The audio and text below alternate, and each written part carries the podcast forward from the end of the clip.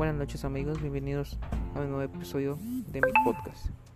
Bueno, hoy lo vamos a hablar sobre las comunicaciones del marketing. Como primero, le voy a hablar sobre los objetivos de la comunicación del marketing. Como primer punto tenemos construir la notoriedad, que es conseguir un nivel de notoriedad determinado en la relación con la organización, sus productos y sus servicios.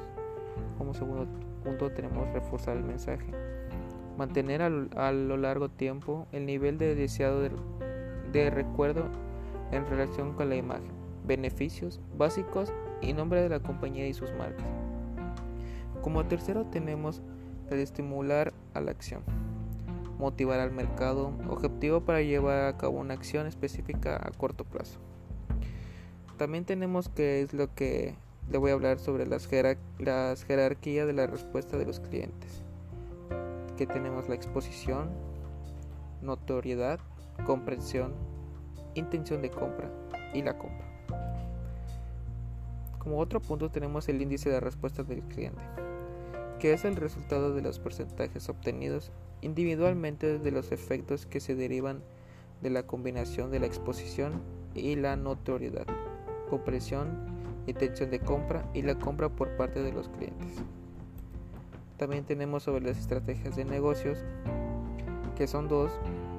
Como primero tenemos las estrategias de comunicación pool, que son que la integran en conjunto de acciones de comunicación de marketing dirigidas a los, usuarios finales, ya que tienen un objetivo de construir la notoriedad, interés y lealtad a los clientes finales, así haciendo al final un, un, un exitoso en la ejecución de la estrategia.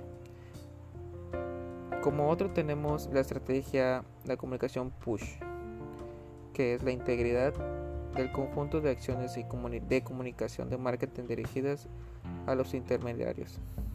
Su objetivo es motivar a los intermediarios para que pongan a su disposición a los de los usuarios finales determinados productos marcas y de esta forma mejore su disponibilidad los productos y promocionados.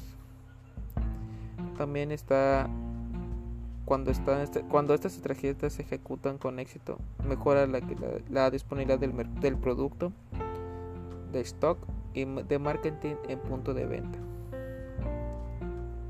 También tenemos el efecto renamente, además del efecto de la que la publicidad ejerce sobre las ventas a corto plazo.